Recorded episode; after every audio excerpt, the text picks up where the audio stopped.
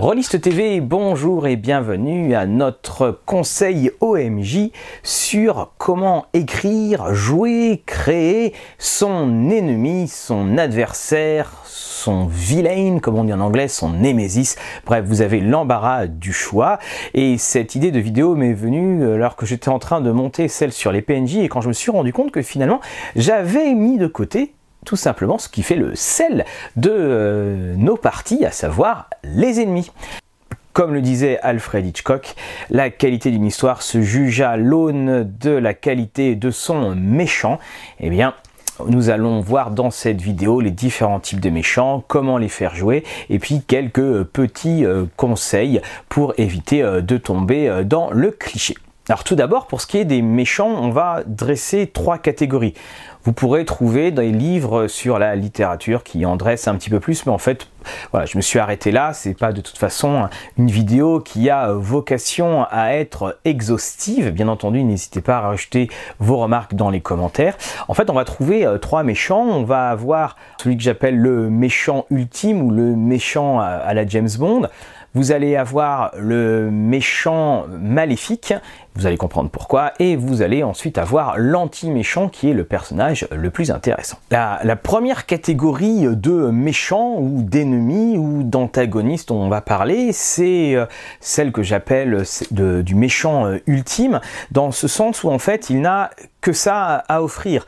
Euh, hérité en fait des, des aventures pulp, ce personnage-là est méchant pour être méchant et finalement n'a dans sa vocation que de créer des ennuis au héros, héros qui finira de toute façon par le euh, par triompher. Alors ce sont des personnages, l'exemple typique et archétypal, c'est le méchant de James Bond qui n'a absolument aucune once euh, d'humanité euh, pour trouver la, moindre rédemption et qui est de ce fait éliminé sans la, la, moindre pitié ou la moindre arrière-pensée par le héros. Ce sont des personnages que vous pouvez euh, utiliser, euh, bien entendu, mais n'espérez pas les utiliser euh, avec sur, du long cours parce que finalement ils ont l'intérêt d'un boss de fin de niveau où ils ne sont là que pour faire progresser ou marquer des aventures du héros. Vous avez ensuite le méchant maléfique, c'est-à-dire en fait celui qui est une sorte de, de mal MAL ancien et celui qui en est euh, peut-être l'exemple parfait, c'est euh, Sauron. Il est en fait au-delà du bien et du mal. Cthulhu pourrait d'ailleurs euh, se mettre, se mettre dans, dans cette catégorie-là par certains aspects. Il est au-delà du bien et du mal et surtout c'est que c'est lui qui va euh, faire que le héros va se révéler. En effet, euh, si vous prenez la brave vie de Frodo, eh bien, on ne peut pas dire qu'il était voué à avoir toutes ces aventures-là s'il n'y avait pas eu Sauron. C'est l'apparition même euh, de ce méchant qui crée le héros. Et d'ailleurs, j'en veux pour preuve, c'est que lorsque ce méchant disparaît, eh bien le héros disparaît également. Lorsque Sauron a été défait, eh bien la fraternité de l'anneau s'arrête. Alors ce sont des, méchants qui sont aussi dans euh, l'allégorie. Il y a ce côté très manichéen, ça mène ce combat euh, eschatologique, c'est-à-dire de, fin du monde. Et là, en fait, on est dans des héros qui parfois eh bien vont toucher plus le symbolique, l'allégorie que le méchant de James Bond qui a euh, construit pendant deux ans et en secret une base secrète qui sera détruite en 20 minutes. Et avant qu'on voit euh, la troisième catégorie, c'est un point qu'il faut euh, souligner. C'est qu'en fait, le héros va exister pour stopper le méchant. On s'éloigne du héros aux mille visages et en fait on se retrouve avec un, héros qui va s'éveiller pour aller euh, contre-attaquer les plans du méchant et puis ça va être sa fonction première. Euh, Batman attend tranquillement en train de taper le carton avec Robin que le bat signal euh, se, se, déclenche et c'est pareil pour nos, nos policiers. Alors les policiers c'en est l'exemple parfait. S'il n'y avait pas les méchants, il n'y aurait pas de policiers. Et c'est cette lutte constante qui fait que l'un ne va pas, euh, l'un ne va pas sans l'autre et que, eh bien, on a souvent, et Alan Moore le premier, vous voyez le Joker derrière moi, a souvent euh, dépeint cette relation entre, par exemple, le Batman et, le Joker, à savoir qu'ils étaient en fait les deux facettes euh, d'une même pièce. C'est donc le héros qui va aller au méchant. Le méchant, lui, il est tranquillement en train de faire ses plans de destruction et, de fin du monde. Pour lui, tout va bien. Et puis, il va juste voir arriver dans son chemin euh, ce héros. Le, méchant va très rarement aller euh, vers le héros, sauf s'il y a des histoires, euh, d'invasion. Le méchant, donc, en fait, lui, va voir ces personnes qui vont vouloir aller à l'encontre de ces plans. Ce méchant, cet antagoniste, est aussi quelqu'un qui, sous de très nombreux aspects, aurait pu être un héros. Et là, on arrive à notre troisième catégorie, la catégorie la plus intéressante. Alors, ce serait l'anti-méchant. On a le anti-héros. Et ben là, on a le anti-méchant. Lui, ça va être quelqu'un qui va avoir une, une échelle de moralité qui est complètement différente euh, de celle de la société, que celle du héros, et qui en fait pour lui, si on lui posait la question, ne va pas du tout se sentir comme étant un méchant. Un exemple, ce sont tous les personnages qui sont décrits euh, en point de vue dans Game of Thrones. Si vous regardez les motivations de Stannis, si vous regardez les motivations euh, de Cersei, eh bien, en aucun cas, en se mettant à leur place, ils ne se voient comme méchants. Ils ont des motivations qui vont à l'encontre de celles des héros, mais ils ne se disent, à aucun moment, ils se disent, ah, je n'aurais pas dû euh, faire cela. D'ailleurs, dans l'ensemble de Game of Thrones, George Martin a bien dit qu'il n'y a qu'un seul personnage qui est vraiment maléfique, un personnage qu'on pourrait classé justement dans la première catégorie, celui du méchant ultime, c'est en fait Gregor Clegane, la montagne. Là, George Martin l'a dit, euh, lui, il n'y a absolument aucun moyen euh, de le sauver. Parce que ça aussi, ce qui est intéressant, c'est que dans notre anti-méchant, eh bien, il y a quand même un pouvoir d'anticipation et un pouvoir d'empathie qu'on peut ressentir pour lui. Et c'est ce qui fait qu'on va à la fois haïr, détester, craindre, mais aussi comprendre votre ennemi. Le méchant va se retrouver euh, dans un tableau, celui-ci que, euh, que vous voyez, et vous pouvez voir en fait les différentes évolutions. Alors ce qui est intéressant, c'est euh, tout simplement la, colonne avec la volonté de l'adversaire, c'est-à-dire à quel point on souhaite résister au mal, entre guillemets. Donc plus vous êtes à zéro, bah, vous voyez, on a, on a les psychotiques, et puis bah, plus vous résistez, là nous sommes dans le héros, on est dans le cadre de l'alignement loyal bon, et puis vous avez des personnes, bien, si je prends par exemple Yann Solo, bah Solo, ça pourrait être quelqu'un qui à un moment ou un autre aurait euh, tout simplement euh, basculé euh, du mauvais côté. Vous pouvez aussi créer la littérature, la fête des méchants qui sont organiquement, ontologiquement mauvais. J'en veux pour exemple à l'Est d'Éden, ce chef-d'œuvre de John Steinbeck que je, ne peux que vous conseiller euh, tant l'écriture, le propos et puis les personnages sont euh, éminemment euh, admirables. C'est en fait, donc, comme ils le disent, une, grande fresque entre le bien et le mal. À l'Est d'Éden, hein, le titre est là, hein, c'est là où s'est retrouvé Cain après son exil et c'est l'histoire de deux frères dont un qui va tout faire pour faire plaisir à son père. Et nous avons Adam, hein, voilà, on n'invente pas les, mots, Adam va en fait euh, avoir pour femme eh bien, Cathy. Et Cathy, Cathy Ames, Cathy Trask plus tard, eh bien, est un des, personnages très marquants euh, de l'œuvre. Et euh, je ne peux pas résister à, vous lire l'introduction de ce chapitre 8. Je coupe et je vais mettre d'ailleurs de toute façon le début sur, sur le site. Les humains peuvent engendrer des monstres. Certains sont reconnaissables, ils sont mal formés et horribles. S'il y a des monstres physiques, ne peut-il y avoir des monstres mentaux ou psychiques le visage et le corps peuvent être parfaits, mais si un sperme déficient ou un facteur héréditaire produit des monstres physiques, pourquoi ne produirait-il pas des âmes difformes? Et cette expression, les âmes difformes, est une expression qui résume complètement Cathy, parce que Cathy est un personnage abominable, elle, va, euh, elle a tué ses parents dans un incendie, elle a simulé sa propre mort euh, dedans, elle a provoqué le suicide de son professeur de latin, elle euh, va avoir un enfant avec Adam, mais va lui tirer dessus, elle va rejeter ses enfants, et puis après, quand elle va euh, disparaître, elle va devenir une, euh, une prostituée, et elle va empoisonner petit à petit la mère Macrel pour prendre sa place. Bref, un, personnage qui est d'abord décrit à la beauté extraordinaire, mais qui est un, vrai monstre, puis qui à la fin sera même décrit de manière totalement animale.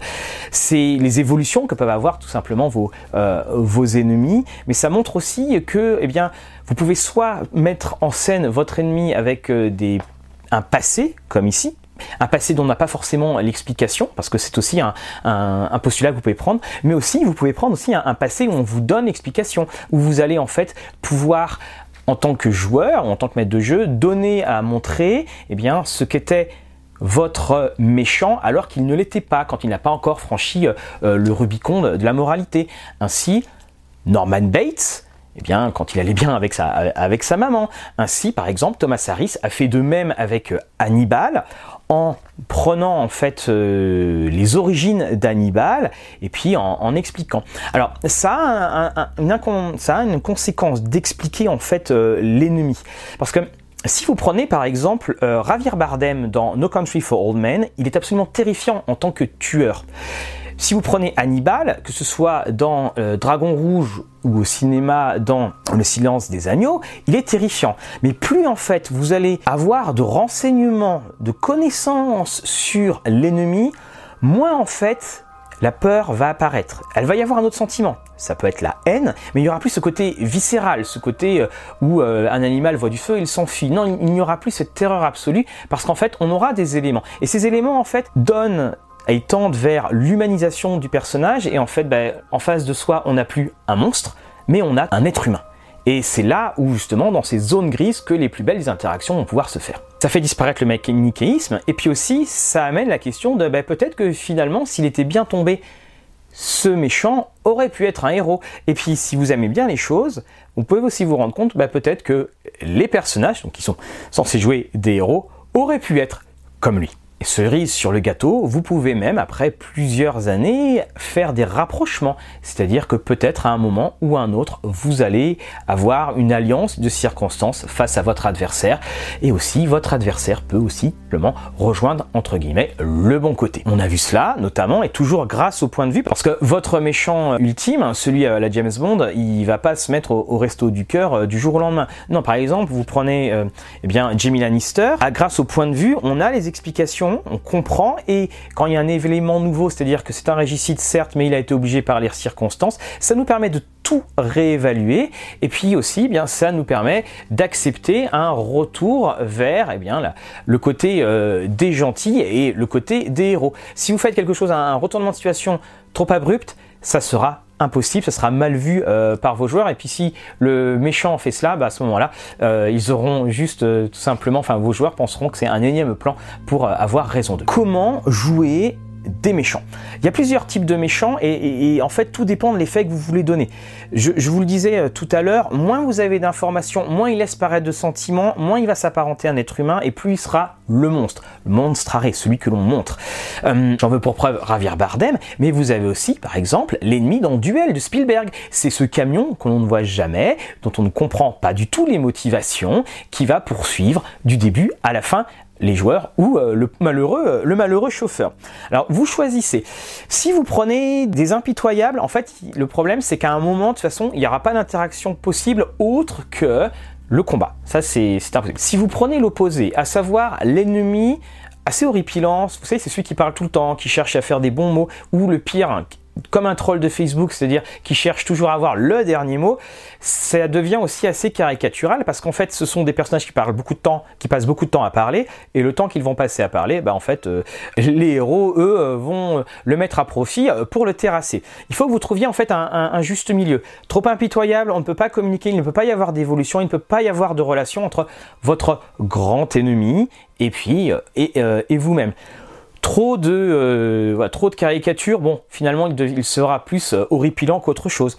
Par exemple, quand vous prenez Souriez, donc The Killing Joke d'Alan Moore, on a en fait à un moment cette espèce de pause dans ce euh, duel entre le, Joker et Batman, où en fait ils, le disent bien, ils disent bien, voilà, un moment on finira de toute façon par se tuer, par se tuer l'un ou l'autre, on, doit arrêter. Et les scènes finales montrent bien que la page finale montre bien que Batman et le Joker, encore une fois, je reviens à ce côté, euh, à cette symétrie ou à, ce miroir que l'on renvoie. Vous prenez le, cas du professeur Moriarty. Euh, Moriarty, c'est là aussi le, némésis total de, Sherlock Holmes. Alors, ce, qui est intéressant, c'est que la première fois où il est nommé, donc c'est dans euh, The Final Problem, la nouvelle, il est en fait appelé tout de suite le Napoléon du crime, mais on n'en a jamais entendu parler auparavant. Là, Doyle, la, Conan Doyle l'a créé parce qu'en fait, il voulait se débarrasser de Sherlock Holmes et euh, à la fin de la nouvelle, on a les chutes de Reichenbach et euh, les deux vont tomber.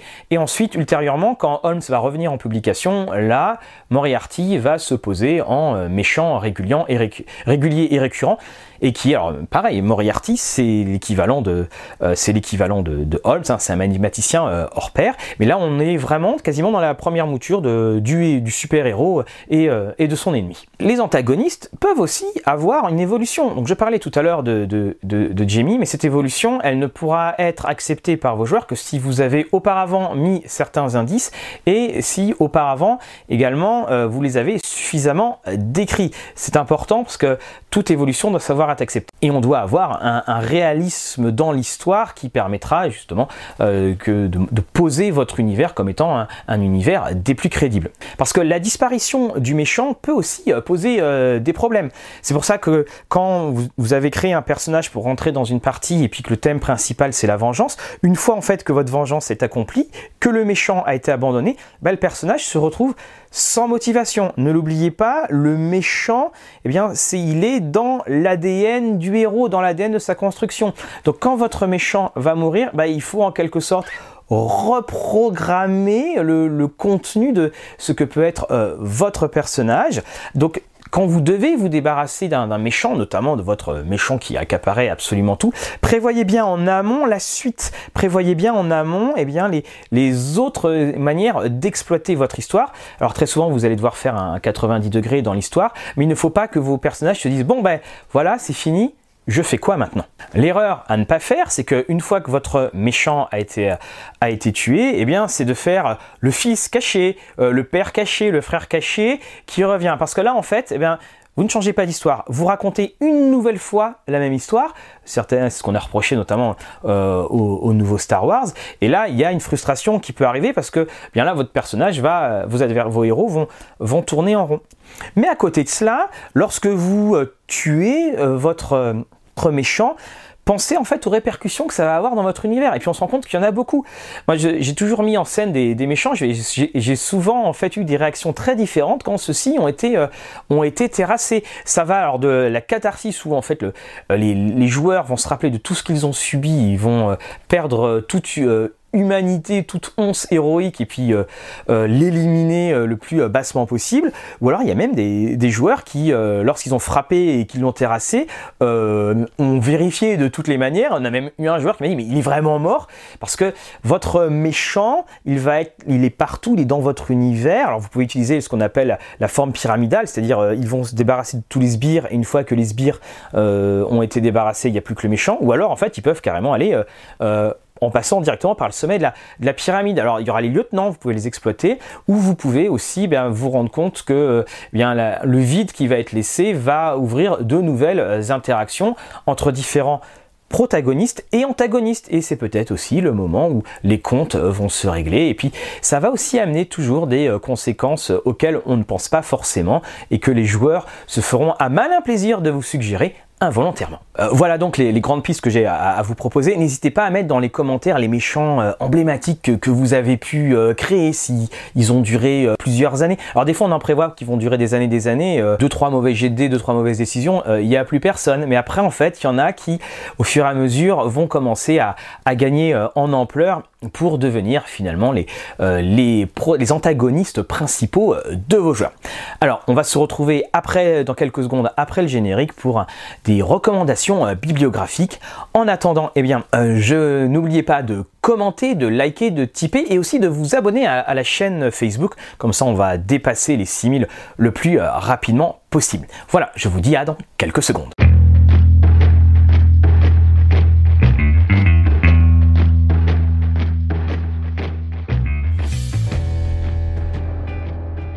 Alors, nous sommes revenus et vous les voyez, ça dépasse un petit peu de la pile. Alors, je ne peux que vous conseiller, bien sûr, euh, à l'Est d'Éden parce que c'est justement sur le bien, sur le mal.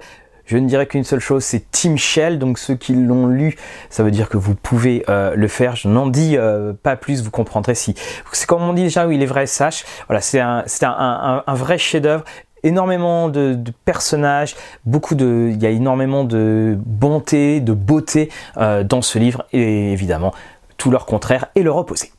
On va là dans le jeu de rôle en anglais, donc ça n'a pas été traduit, hein. c'est euh, tout simplement le toolkit pour Fate de vos adversaires. Alors là c'est pareil, ils le disent, hein. antagoniste, euh, obstacle, euh, méchant, complot, voilà, vous avez tout pour le gérer, quelle que soit leur forme. Donc bah, le jeu Fate ainsi prête parfaitement, avec évidemment des nouvelles caractéristiques et puis des nouvelles options pour tous les méchants, ceux qui vont occuper les jours et les nuits de vos personnages.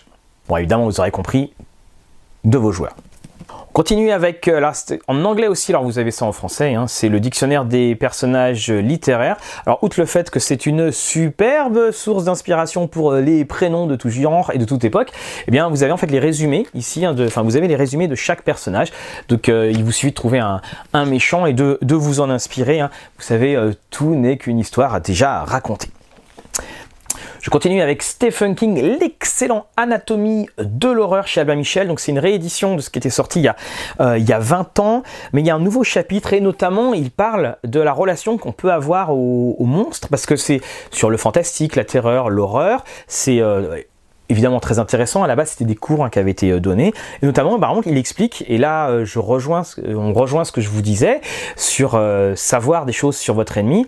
Au début, Freddy et Jason étaient absolument effrayants, et puis 20 ans plus tard, on a Freddy contre Jason, et on se retrouve en fait à acclamer Jason et Freddy, et finalement ne recevoir, ne ressentir plus aucune empathie pour les pauvres étudiants qui fêtent un peu trop tard autour de Crystal Lake le début de leur année universitaire.